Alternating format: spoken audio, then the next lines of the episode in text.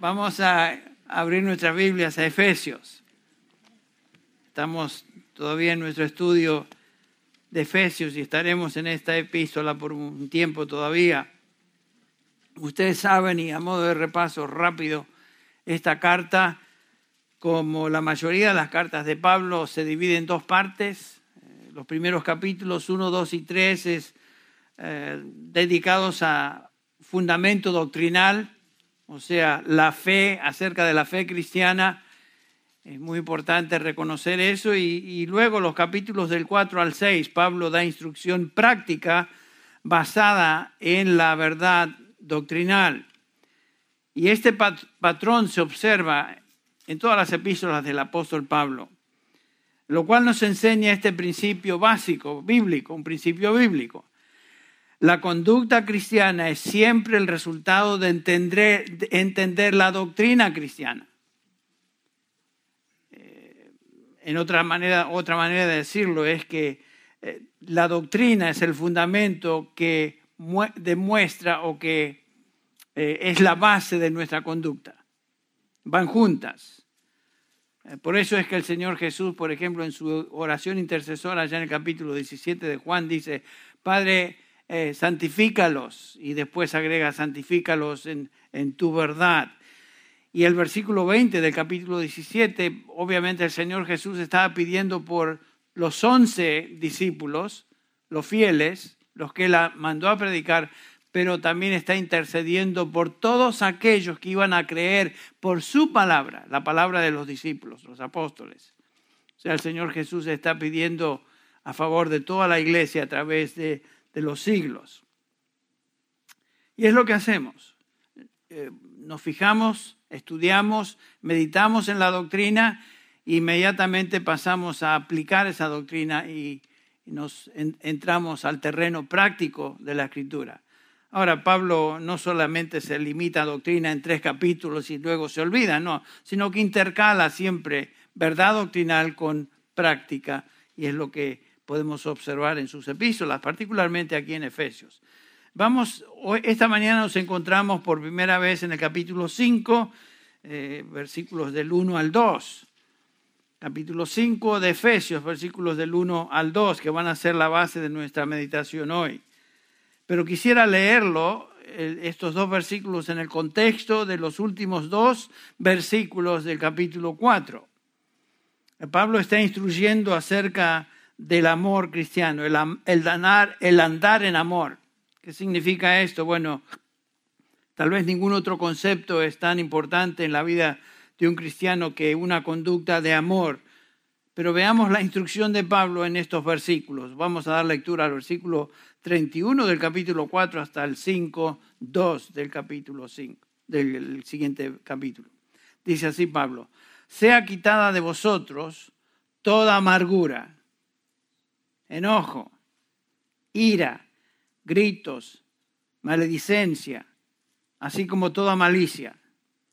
Sed más bien amables unos con otros, misericordiosos, perdonándoos unos a otros, así como también Dios os perdonó en Cristo. Sed pues imitadores de Dios como hijos amados, y andad en amor, así como también Cristo os amó y se dio a sí mismo por nosotros ofrenda y sacrificio a Dios como fragante aroma. Aquí nos encontramos al comienzo de este capítulo 5, donde Pablo, conectando lo que acaba de decir en los versículos anteriores, en todo el capítulo anterior, dice, sé pues imitadores de Dios. O algunas Biblias dicen, por tanto, sed imitadores de Dios como hijos amados, y andad en amor, así como también Cristo nos amó y se dio a sí mismo por nosotros ofrenda y sacrificio a Dios como fragante aroma. Para empezar, quiero hacerles notar esta palabrita que aparece una y otra vez en las epístolas, de Pablo en particular. La palabrita es pues o por tanto. Eh, siempre se utiliza en las epístolas para conectar al lector con lo que antecede. Esa es una transición, Inmediata, inmediatamente podemos, podemos notar eso. Y Pablo está haciendo una transición acerca de cómo andar como cristianos. En el capítulo 4 nos ha estado enseñando, enseñando acerca del andar cristiano y comienza con la exhortación, el capítulo 4, de esta misma, muy similar a este capítulo 5.1. Dice el capítulo 4.1, yo pues, pues, otra vez, o por tanto, prisionero del Señor, os ruego que viváis de una manera digna de la vocación con que habéis sido llamados. Pablo está, ha estado instruyendo acerca del andar cristiano, la vocación, la manera de caminar de un cristiano. Y por supuesto, en este capítulo Pablo está diciendo, esta es la manera de andar, esta es la manera de caminar. Y en contraste, en el versículo 17 del capítulo 4, dice algo Pablo que es interesante. Os digo pues y afirmo juntamente con el Señor que ya no andéis como andan los gentiles. Por un lado nos está enseñando a cómo andar, pero acá Pablo recalca cómo no debemos andar, o sea que hace un contraste notable en los versículos 17 al 24. El versículo 17 dice, no andéis como los gentiles, o como el resto de los gentiles, que andan en la vanidad de su mente.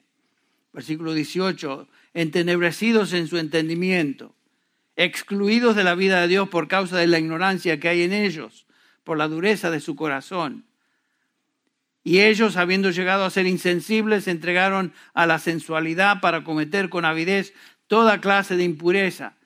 Esa es la manera de vivir anterior de estos creyentes. Cuando vivían en el mundo, eran parte de ese mundo gentil al cual Pablo, el Pablo, describe acá, pero en general se refiere a los inconversos.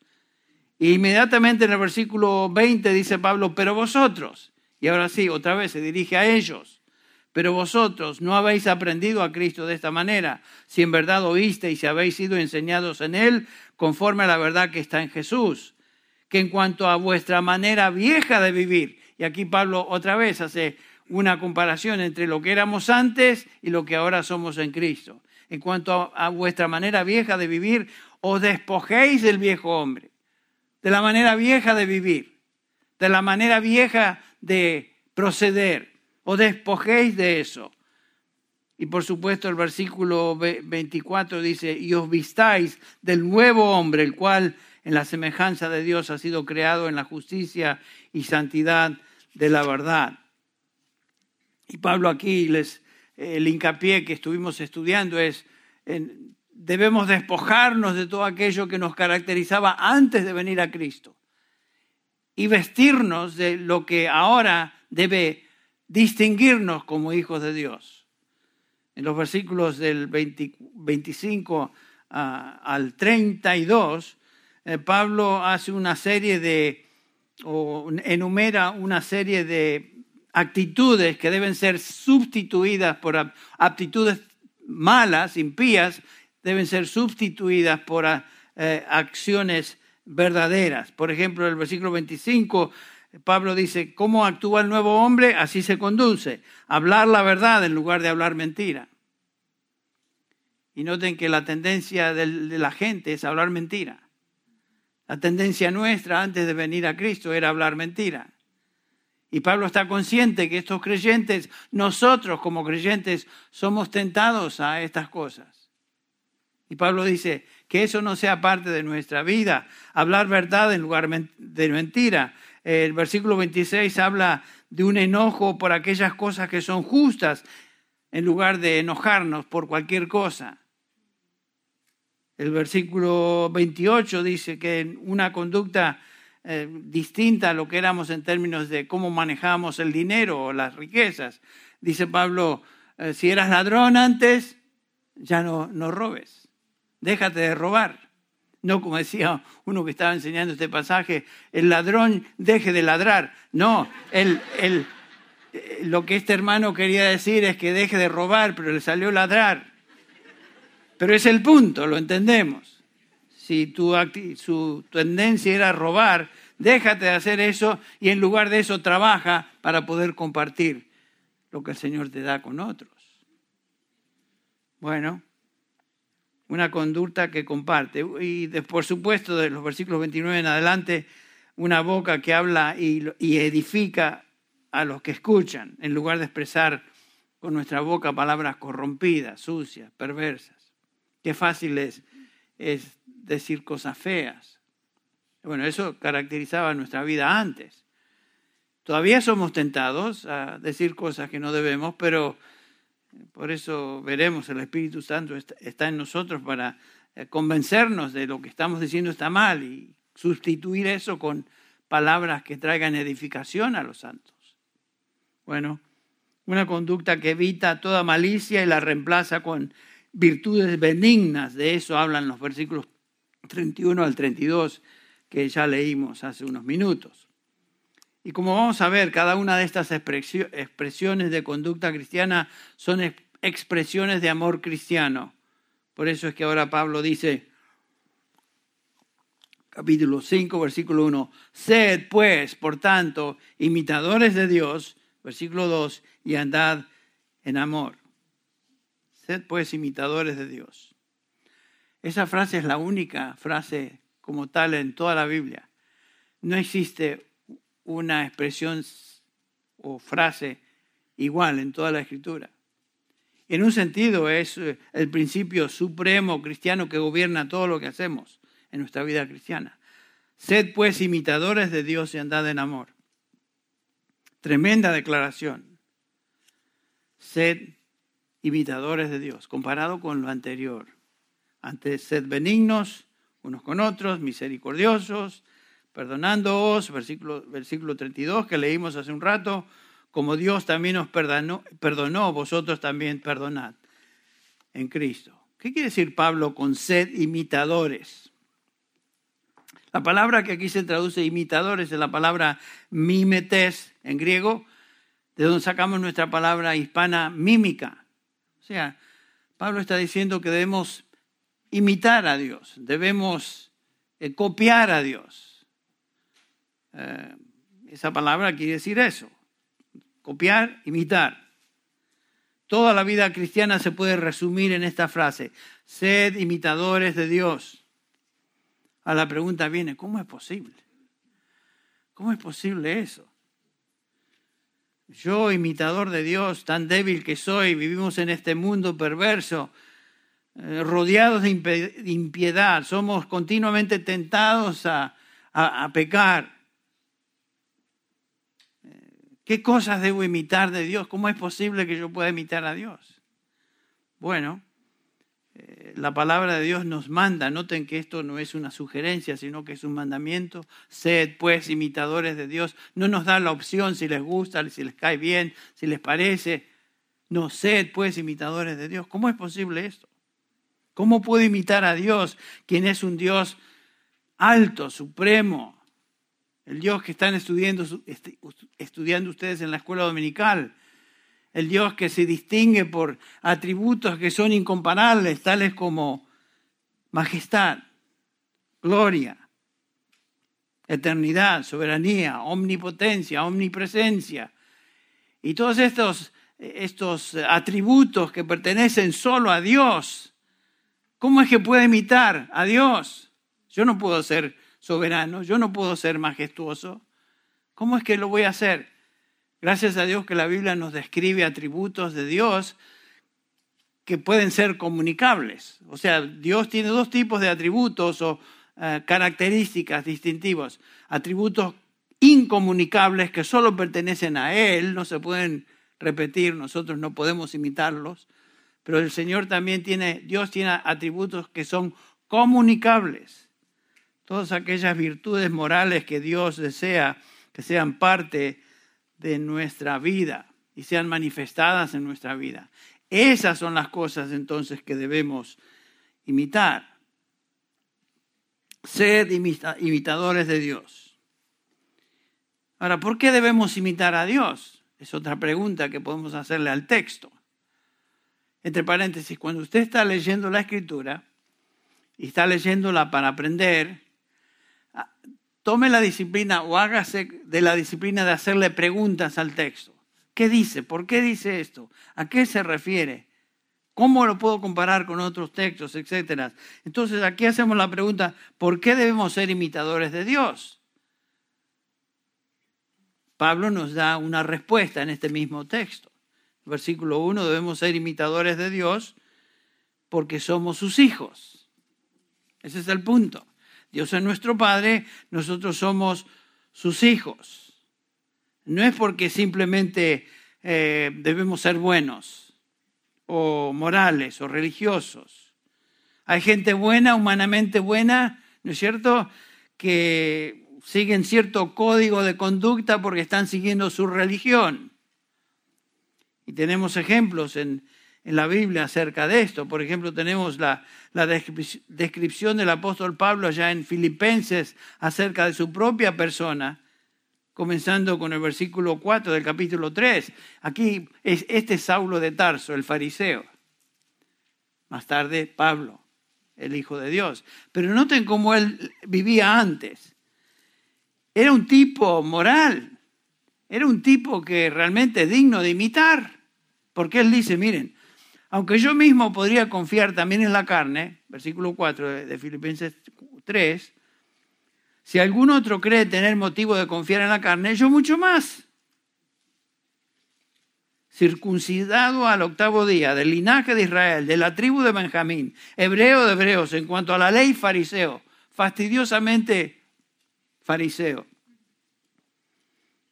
Eh, en cuanto al celo, perseguidor de la iglesia, en cuanto a la justicia de la ley, irreprensible. O sea, en términos de guardar eh, el aspecto exterior de la ley, externo de la ley, yo era irreprensible.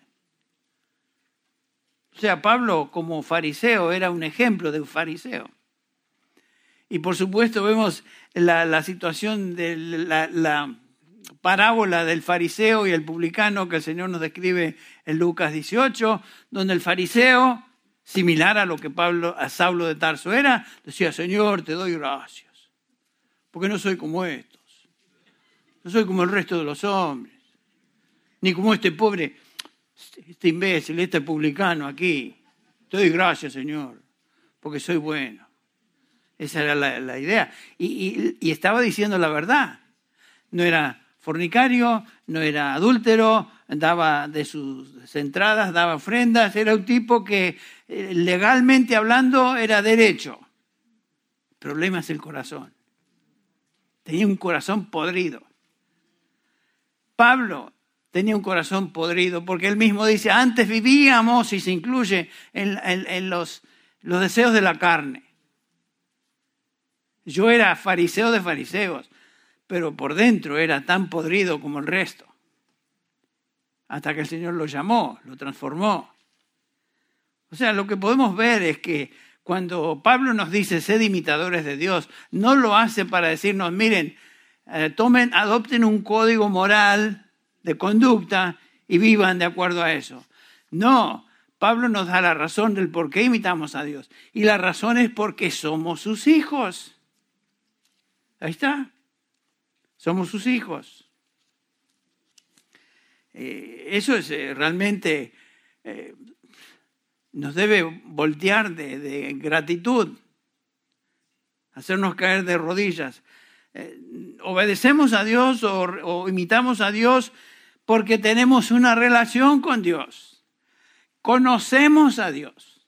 Ese es el gran privilegio de un cristiano. Conoce a Dios. Por eso debemos imitarle. Nosotros somos hijos de Dios. Imitamos a Dios porque Él es nuestro Padre. Pablo ya nos recordó de esta realidad en el capítulo 1, versículo 6, de lo cual cantamos hace un ratito. Para alabanza la gloria de su gracia, dice Efesios 1, 6, que gratuitamente, no, eh, no, ese no es el, versículo que andaba buscando. Estaba buscando el que somos predestinados para ser adoptados como hijos. Eh, versículo 5. Nos predestinó para adopción como hijos para sí mediante Jesucristo conforme al beneplácito de su voluntad. Dios nos predestinó ya para ser hijos ese concepto ya se introduce acá en el capítulo 1, se repite en el capítulo 2, versículo 19, donde dice Pablo, así pues ya no sois extraños ni extranjeros, sino que sois conciudadanos de los santos y sois de la familia de Dios. Pablo nos está edificando esta, este, este argumento doctrinal y después nos manda a ser imitadores de Dios porque somos hijos de Dios. Somos hijos de Dios. Un cristiano es un hijo de Dios, es nacido de Dios. ¿Se acuerdan lo que dice Juan en el capítulo 1, versículo 13? El Evangelio según San Juan. Capítulo 1, versículo 13.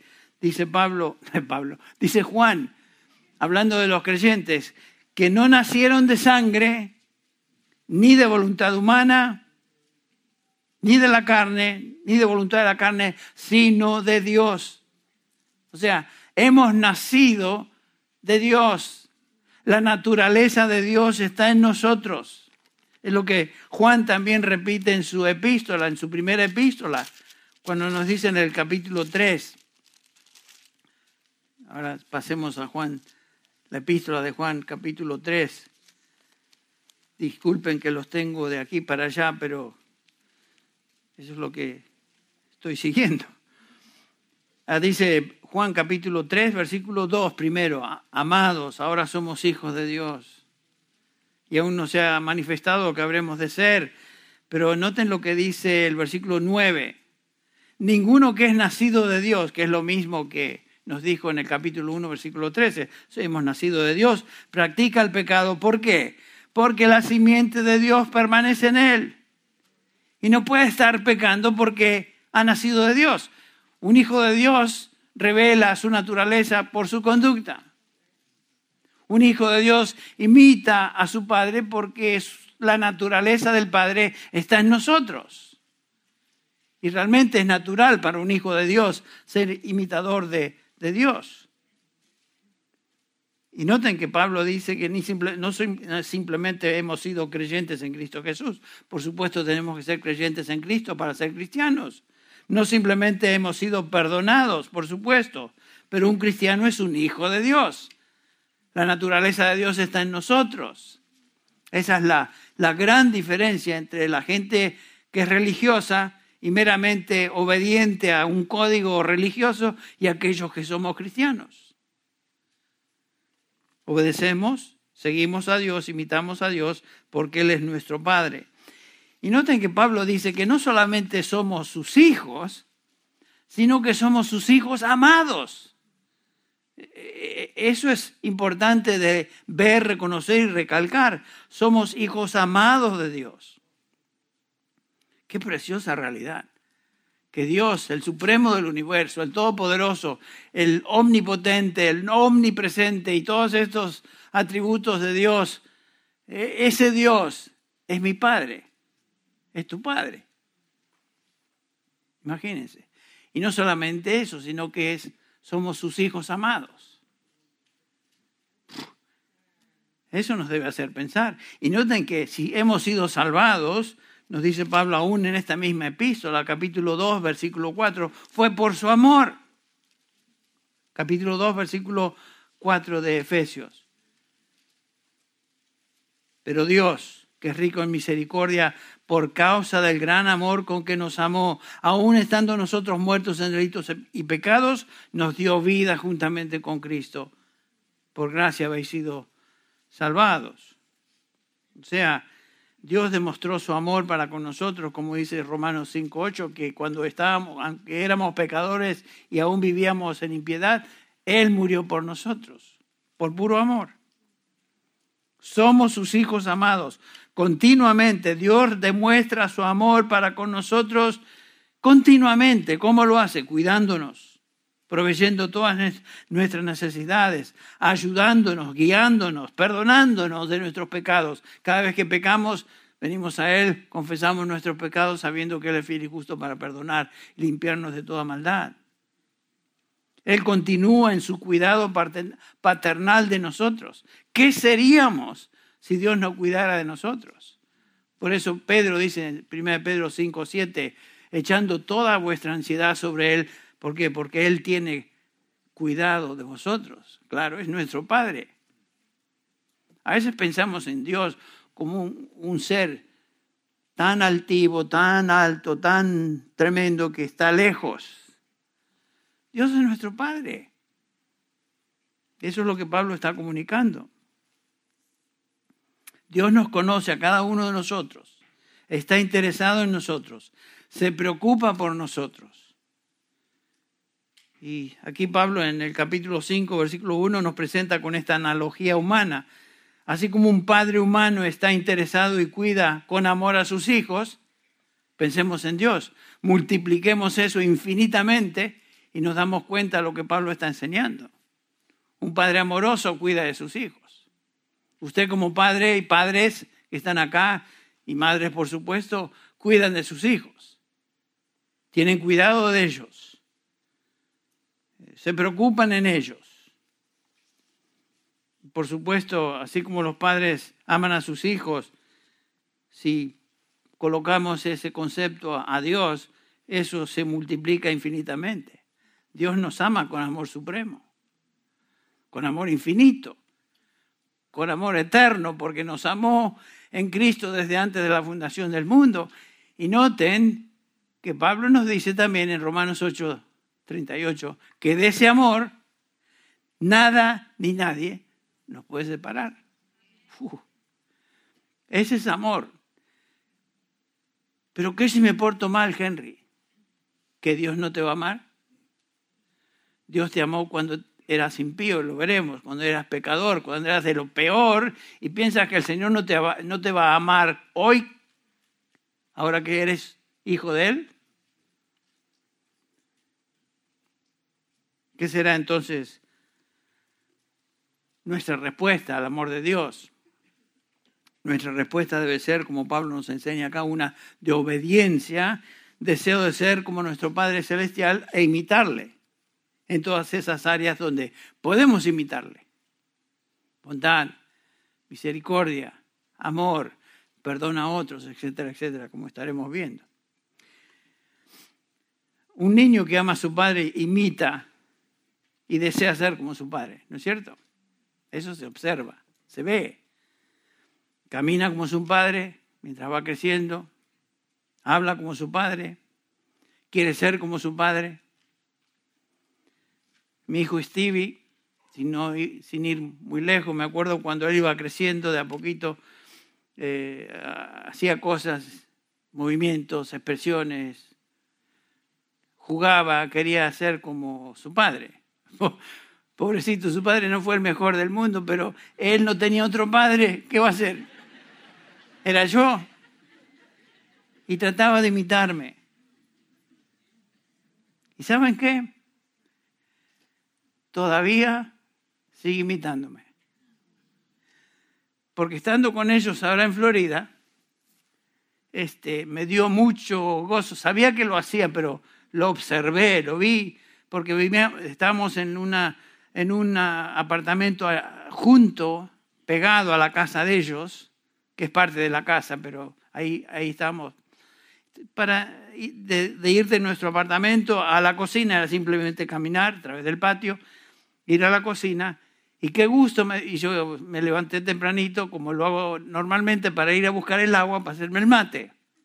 Bueno, el mate estaba en la cocina de ellos. Todo lo necesario y el agua caliente.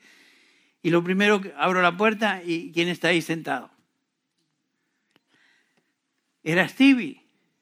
¿Qué estaba haciendo? leyendo su Biblia y tomando su mate. ¿De dónde sacó eso? De su viejo, de su padre. Y él me lo dijo, mira papá, me lo dijo en inglés, yo voy a tratar de traducirlo al estilo que a mí me gustaría escuchar. Mira. Me dice, yo aprendí de vos. Aprendí de vos. Por supuesto, con eso me dice, aprendí todo, lo malo y lo bueno, pero el tomarse el mate y leer a la mañana antes de que se levante la familia, me dice, lo aprendí de vos. ¿Y saben de dónde lo aprendí yo? De mi viejo. Y él lo aprendió de su viejo. Y no tiene usted la cadena. ¿Por qué? Porque un, hijo que ama a su padre quiere ser como su padre. Y por supuesto, esto no es legalismo. Eh, Stevie, el Señor lo tocó a la edad de 12 años, lo trajo al Señor, se convirtió y hoy simplemente está llevando a cabo una vida de un hijo obediente al Señor, tratando de imitar al Señor. Pero el punto que estoy diciendo es que un hijo que ama a su padre trata de imitar a su padre. Entonces vemos la importancia también entonces de la influencia que nosotros como padres tenemos. Bueno, Pablo lo dice, miren, estoy exhortándoles a ustedes con una analogía a nivel humano porque Dios desea que hagamos lo mismo con Él. Dios desea que limitemos en aquellos atributos que son posibles de imitar, que ya mencioné. Y si Dios me ha amado tanto con ese amor infinito, ¿cómo es que no voy a corresponder a ese amor con una vida que le agrada y obedece, una vida que, que imita ahora sí a, mi Padre Celestial? ¿Cómo lo hago? Bueno, Pablo nos enseña acá que imitamos a nuestro Padre andando en amor, amando como Él ama. Capítulo 5, versículo 2. Así, y andad en amor así como Cristo nos amó y se dio a sí mismo por nosotros ofrenda y sacrificio a Dios como fragante aroma. Bueno, eh, Pablo nos enseña que debemos imitar a Dios en todas áreas, aquellas áreas de que podemos imitarles, tales como la que él describe en el versículo 32 eh, de este capítulo anterior. Sed amables, misericordiosos, perdonándonos, perdonándoos unos a otros, así como Dios os perdonó en Cristo Jesús. Entonces, podemos imitar a Dios. ¿Cómo lo hacemos? Bueno, es obvio que en nuestras fuerzas no podemos. Eh, si nos miramos a nosotros mismos, vemos que aunque deseamos ser como Dios, como hijos de Dios, como creyentes, nuestra tendencia es ser débiles, ¿no es cierto?, de ser torcidos, vulnerables a diversas tentaciones, flaquezas de la carne, y a veces nos sentimos como Pablo en el capítulo 7 de Romanos, que expresa este grito de angustia, miserable, miserable hombre de mí, ¿quién me librará de este cuerpo de muerte? Solo no podemos obedecer a Dios. Dejados a nuestras propias fuerzas, esto sería absolutamente imposible necesitamos ayuda. Y gracias a Dios el Señor nos ha dado la ayuda por medio de, su Espíritu, que es justamente lo que nos enseña Pablo en el capítulo 5 de Romanos, versículo 5. El amor de Dios se ha derramado en nuestros corazones por medio del Espíritu Santo que nos fue dado. Ni tú ni yo podemos imitar a Dios en nuestras propias fuerzas, sino a través de su Espíritu, quien reside en nosotros y nos fortalece. Dice el capítulo 1 de Efesios, versículo 13, que hemos sido sellados con Él, en Él, con el Espíritu Santo de la promesa el capítulo 4 que estamos considerando, consideramos la vez pasada, el versículo 30 nos dice que no entristezcáis al Espíritu Santo por el cual fuisteis sellados para el día de la redención. Sabemos según 1 Corintios 6, 19, donde Pablo hace la pregunta, ¿o no sabéis que el Espíritu Santo, que vuestro cuerpo es templo del Espíritu Santo y que no sois vuestros, que el Espíritu Santo vive en nosotros? Es un hecho que Dios nos ha dado su espíritu para poder obedecer lo que Él nos manda en su palabra con la fuerza, el poder del espíritu.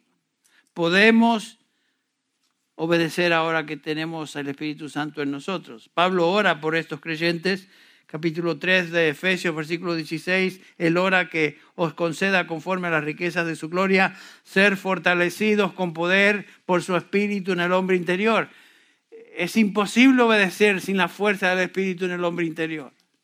Por eso debemos siempre pedir, Señora, ayúdame, dame fortaleza.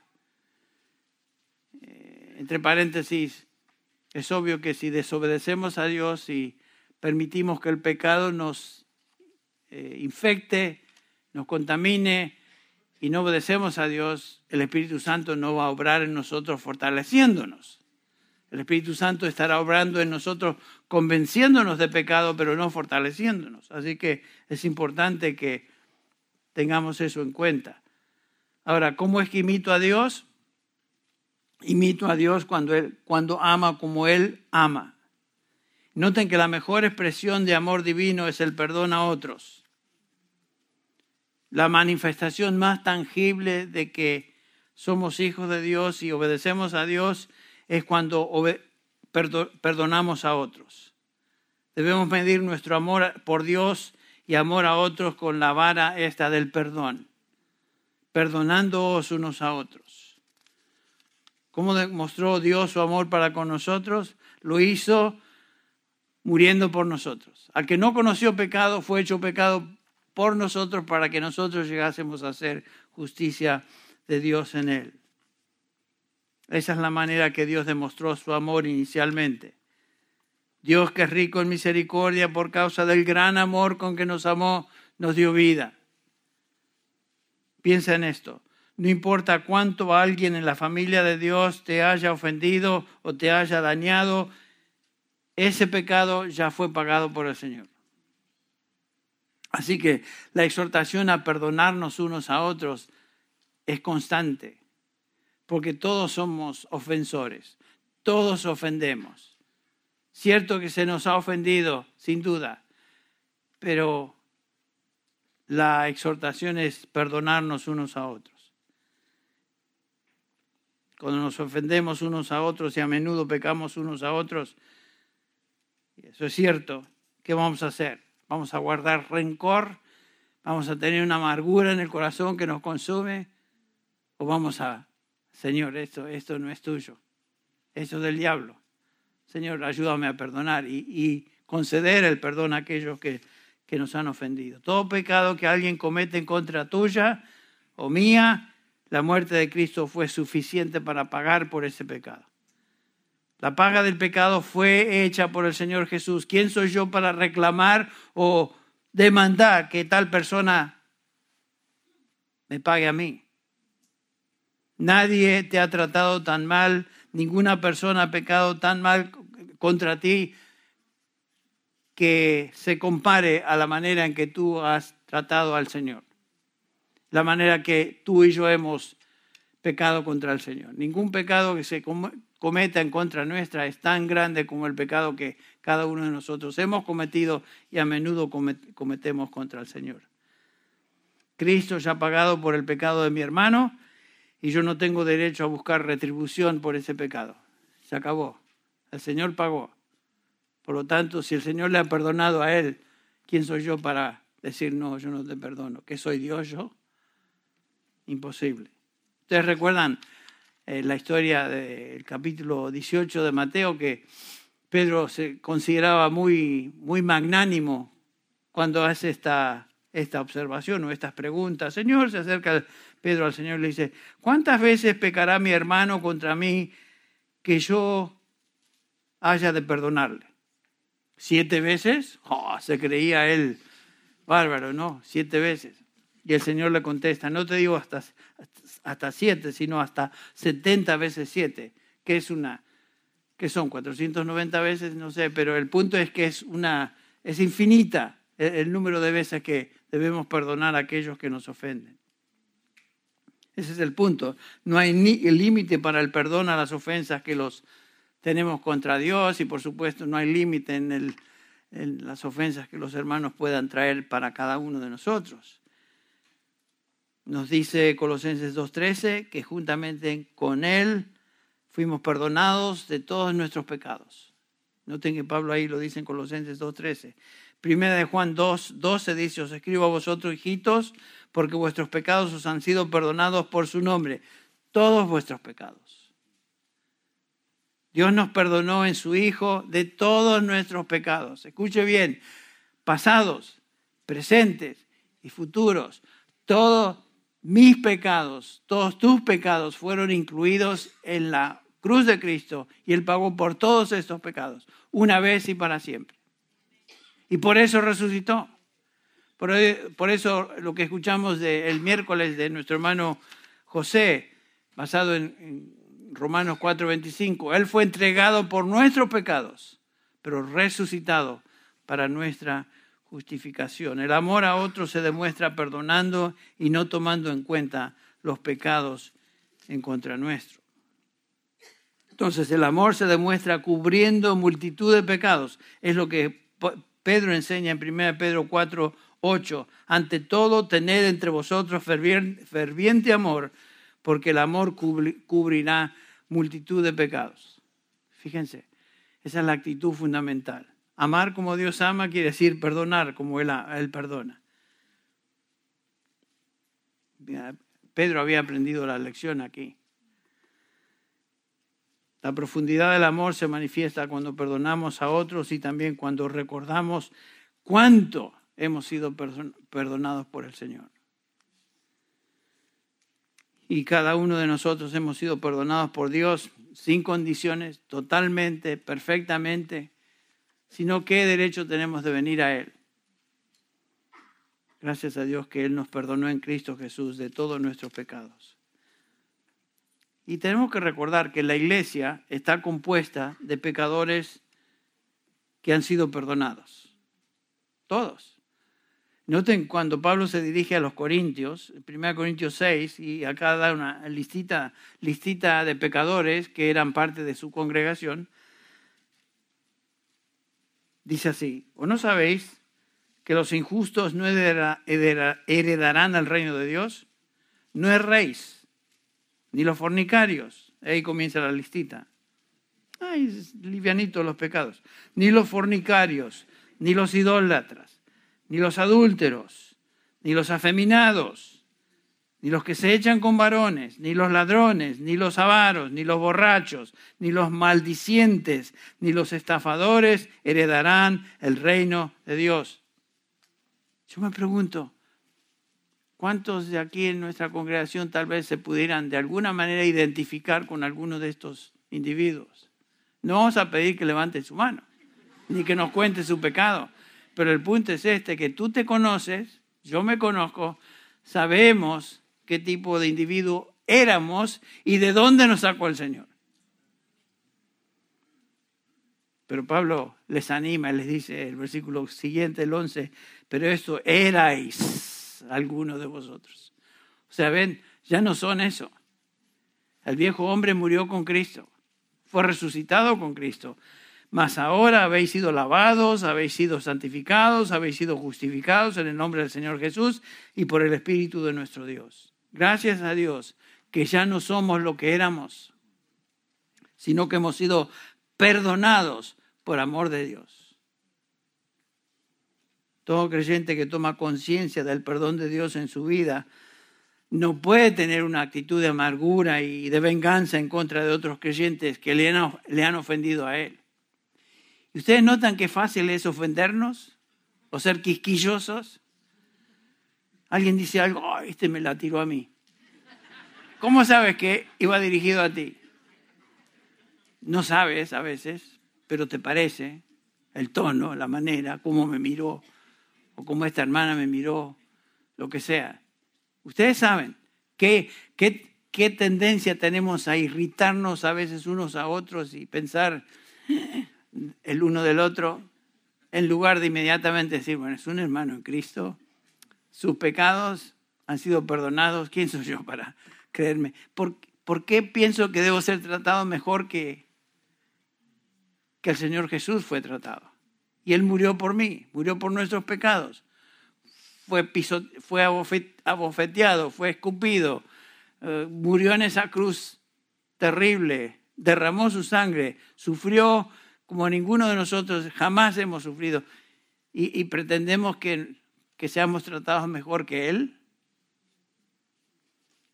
Es obvio que la manifestación más obvia de transformación en nuestra vida es cuando comenzamos a expresar nuestro amor en nuestro caminar diario y ese amor se expresa cuando tenemos actitudes, palabras y acciones que son como las del Señor Jesús.